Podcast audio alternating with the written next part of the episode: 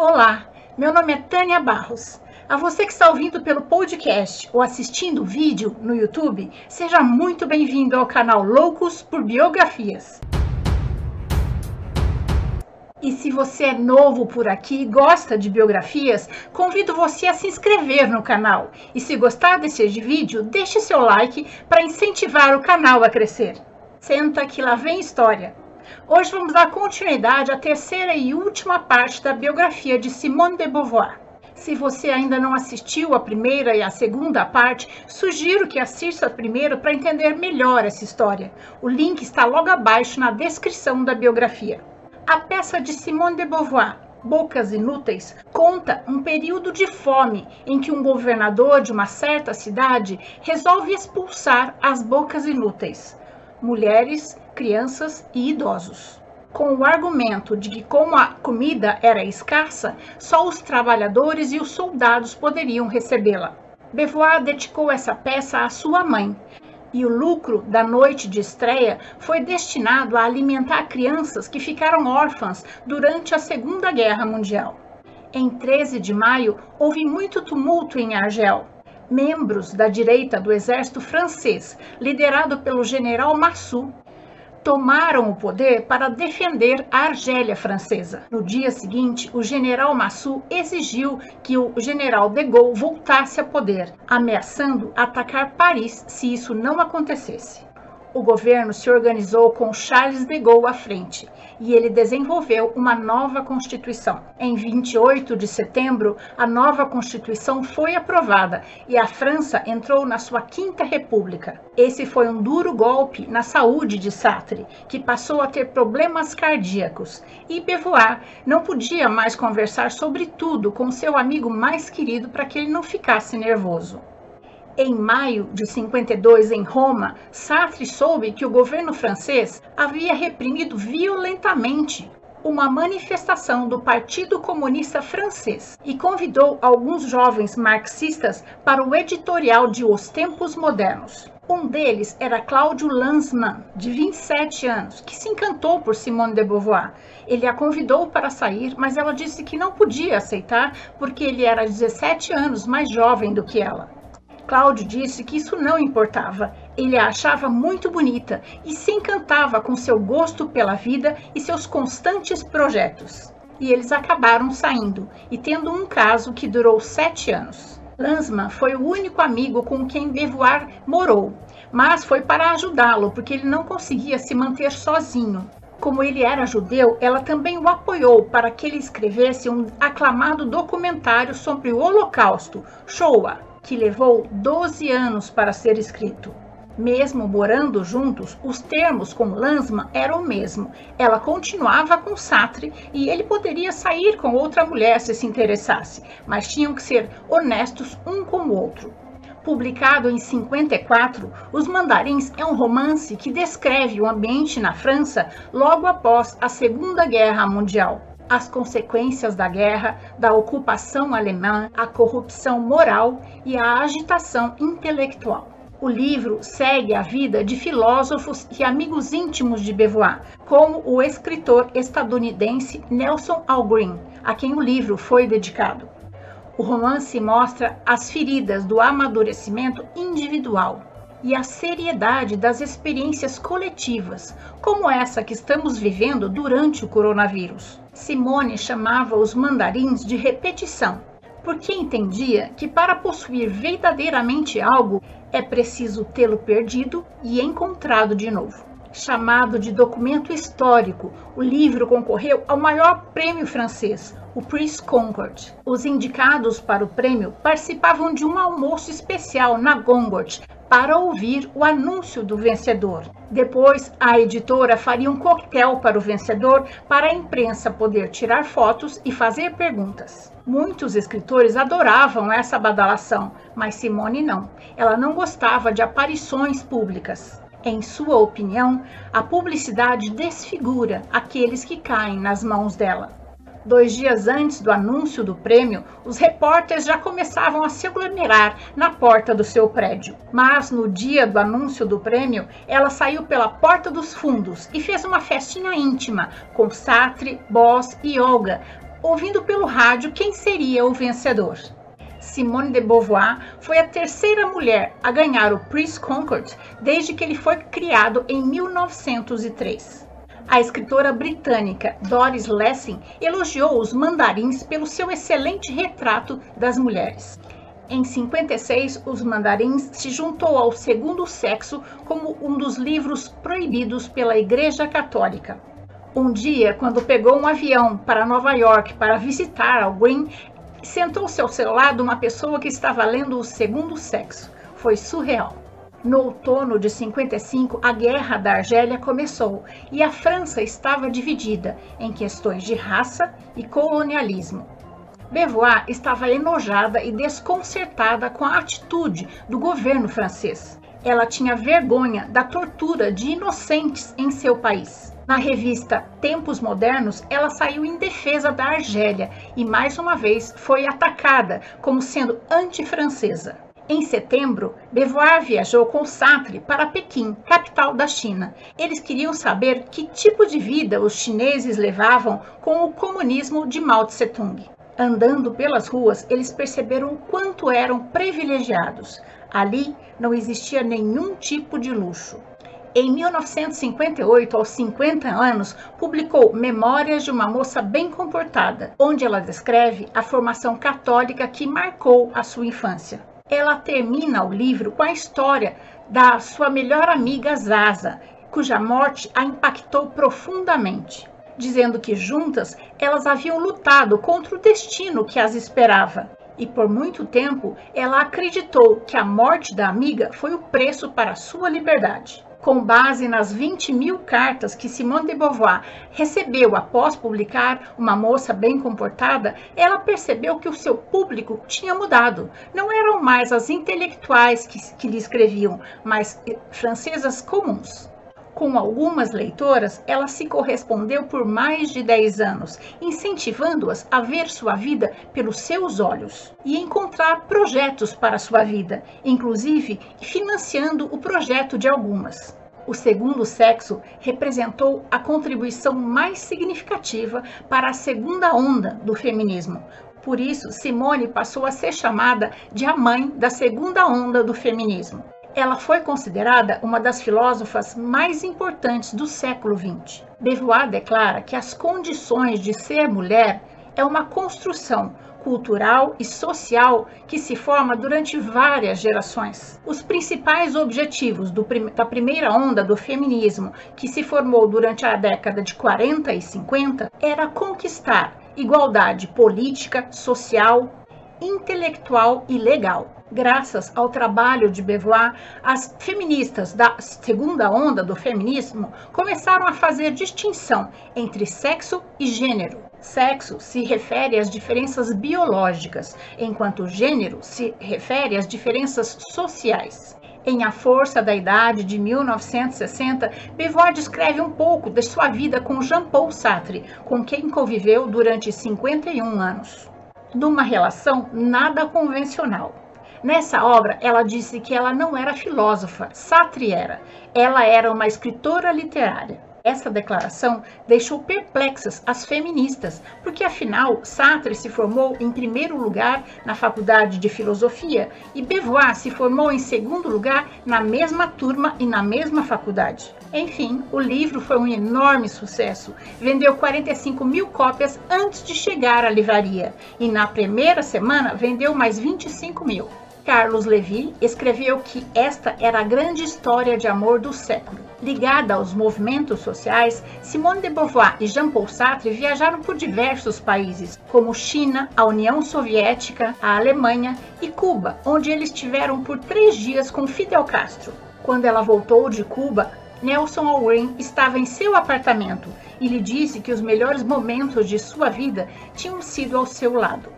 A última vez que eles tinham se visto foi durante o lançamento de O Segundo Sexo. Agora a vida dela estava mais calma e eles puderam passar bons momentos juntos. Mas em agosto, Beauvoir viajou para o Brasil com Sartre e Algren ficou em seu apartamento. Mas quando ela voltou do Brasil, ele já não estava mais. No Brasil, o casal de filósofos foi recebido com honras, deram várias palestras e entrevistas e foram ciceroneados pelo escritor baiano Jorge Amado. Simone adoeceu em Manaus e ficou hospitalizada em Recife com suspeita de febre tifoide. Djamila Bolpacha, uma muçulmana argelina da Frente de Liber Libertação, foi cruelmente torturada e estuprada por soldados franceses. Muitas mulheres argelinas foram torturadas e estupradas antes dela, mas Bolpacha estava disposta a testemunhar e tinha o apoio de uma advogada, Gisele Aline. Aline contou para Beauvoir a história de Bolpacha e pediu seu apoio para a causa publicamente, alertando que poderia ser perigoso para ela. Mesmo assim, Beauvoir concordou em apoiá-las com sua arma mais poderosa, sua caneta. Ela escreveu uma matéria no Le Monde sobre Jamila Bolpacha e ajudou a criar um comitê para defendê-la.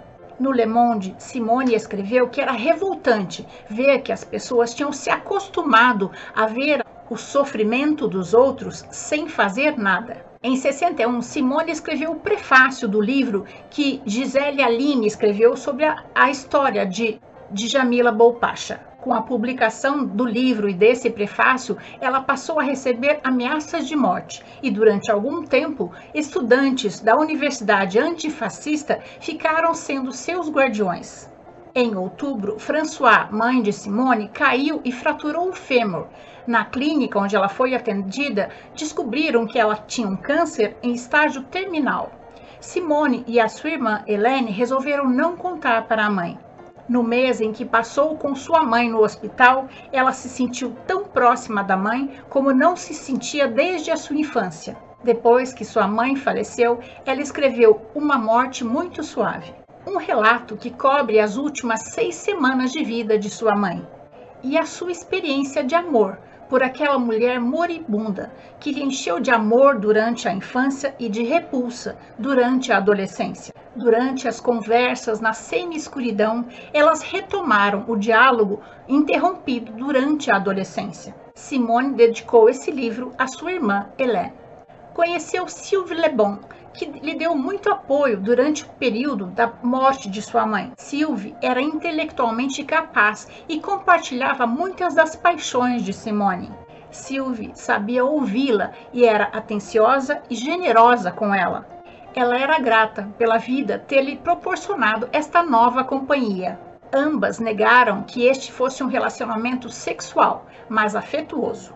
Quando A Força da Idade foi publicada em 63, Simone estava com 55 anos. Nesse livro, Simone disse que o livro que ela mais gostou de escrever foi O Segundo Sexo.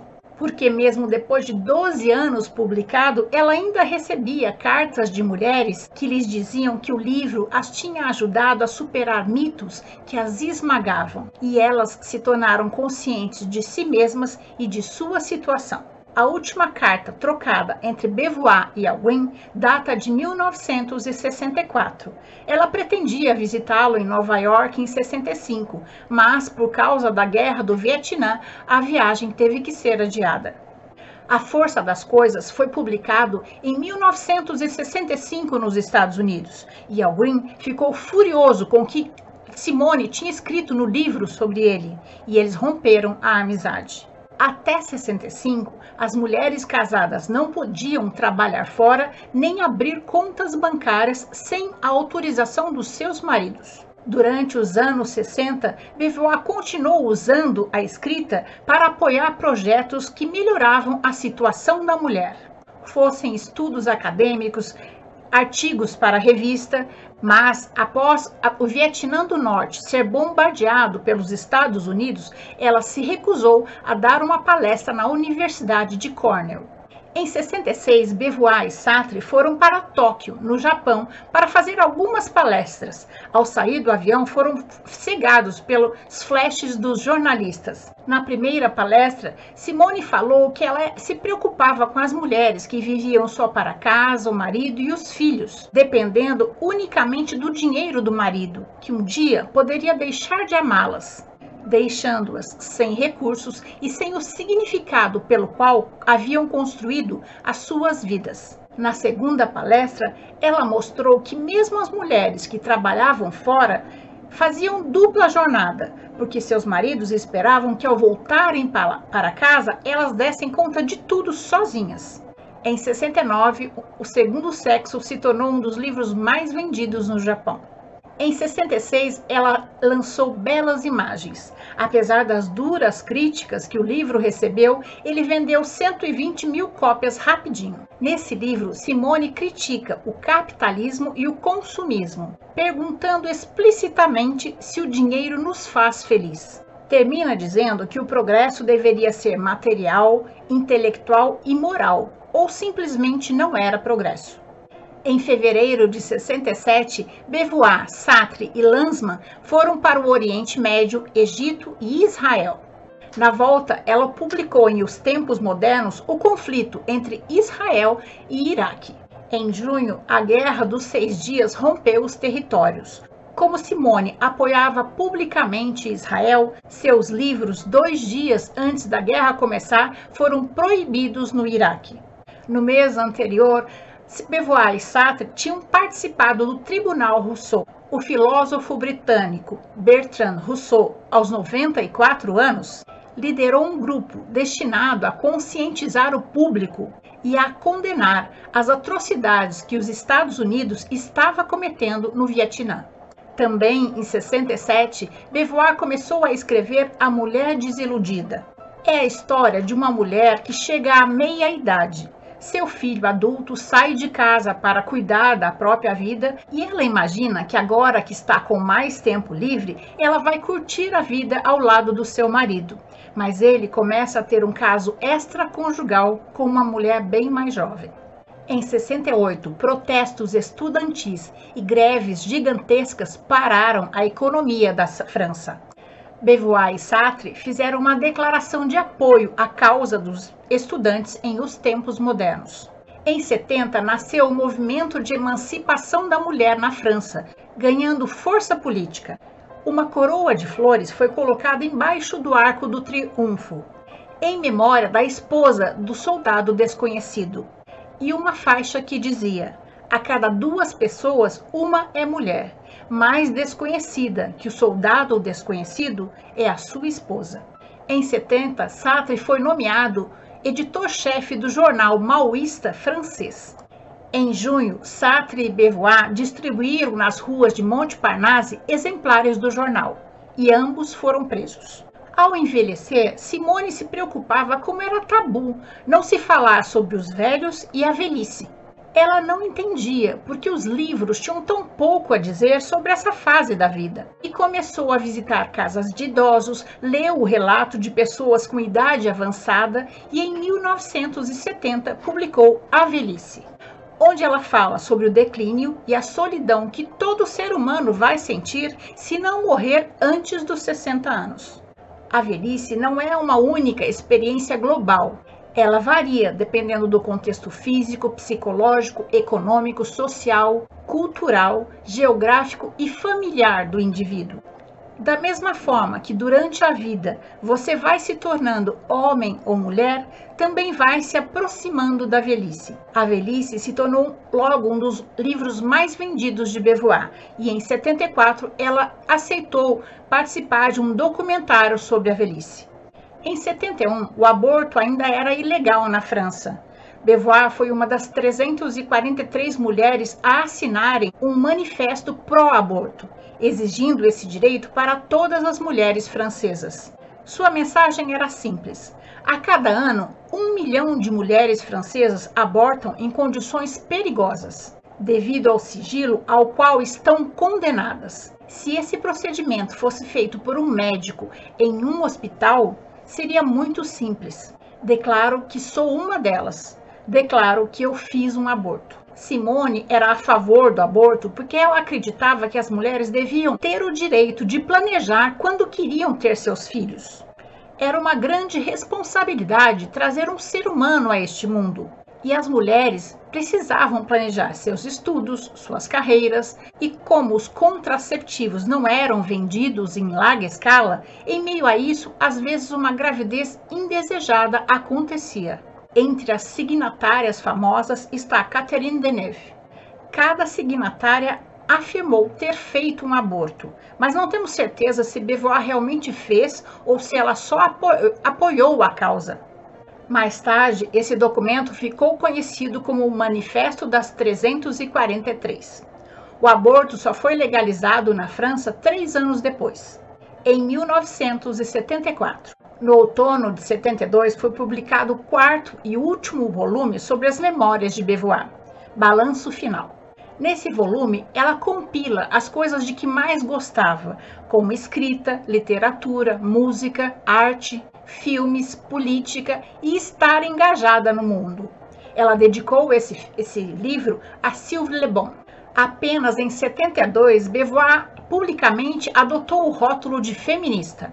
Em uma entrevista, uma jornalista alemã lhe perguntou por que, só após 23 anos, a autora de O Segundo Sexo se dizia feminista. Ela respondeu que foi a situação da França que não havia mudado durante todos esses anos. Apenas 7% das mulheres tomavam pílulas e ainda eram impedidas de ter suas carreiras interessantes e de progredir. Ela deixou claro que, como feminista, ela não repudiava os homens, apenas queria os mesmos direitos para as mulheres. Jean-Paul Sartre faleceu aos 75 anos em 1980. Os últimos cinco anos de vida de Sartre foram particularmente difíceis para Beauvoir. Ela o viu perdendo a visão, sua saúde decaindo após vários derrames e se manteve ao seu lado todos os dias lendo para ele. Beauvoir sempre dizia que quando Sartre morresse, ela não resistiria, e Sylvie começou a achar que ela não resistiria mesmo e levou-a para fora de Paris. Aos poucos ela foi reagindo e lembrando que existiam outros relacionamentos significativos em sua vida pelos quais valia a pena viver. Em 81, ela escreveu A Cerimônia do Adeus, um relato doloroso sobre os últimos anos de vida de Sartre. Ela começou o livro dizendo que esta foi a única obra publicada por ela que Sartre não leu primeiro antes de ser publicada. Em 74, quando Sartre já estava bem doente, ele disse a Beauvoir que gostaria que as cartas que ele tinha mandado para ela fossem publicadas após a sua morte. Em 83, Beauvoir cumpriu a vontade de Sartre. Publicou as cartas com algumas edições para não milindrar as pessoas que ainda estavam vivas. Mesmo assim, perdeu alguns amigos. 1980 marcou o fim do feminismo na França, não só porque o calendário marcava uma nova década, mas também porque foi formada uma nova associação, chamada Movimento de Libertação Feminina. O movimento registrou esse nome e qualquer pessoa que usasse esse nome sem a sua autorização poderia ser processada. Esse movimento alegava falar pelas mulheres ao deixar que elas mesmas se expressassem. Simone disse que para ela isso não era feminismo, era tirania. Mas também houve boas notícias em 80. Surgiu na França o primeiro Ministério de Mulheres e a primeira ministra mulher, Yvette Rondy, pediu apoio para Beauvoir para a campanha para presidente de François Mitterrand. Em 82, François Mitterrand ofereceu uma condecoração de honra a Beauvoir, mas ela recusou, dizendo que era apenas uma intelectual engajada e não uma instituição cultural.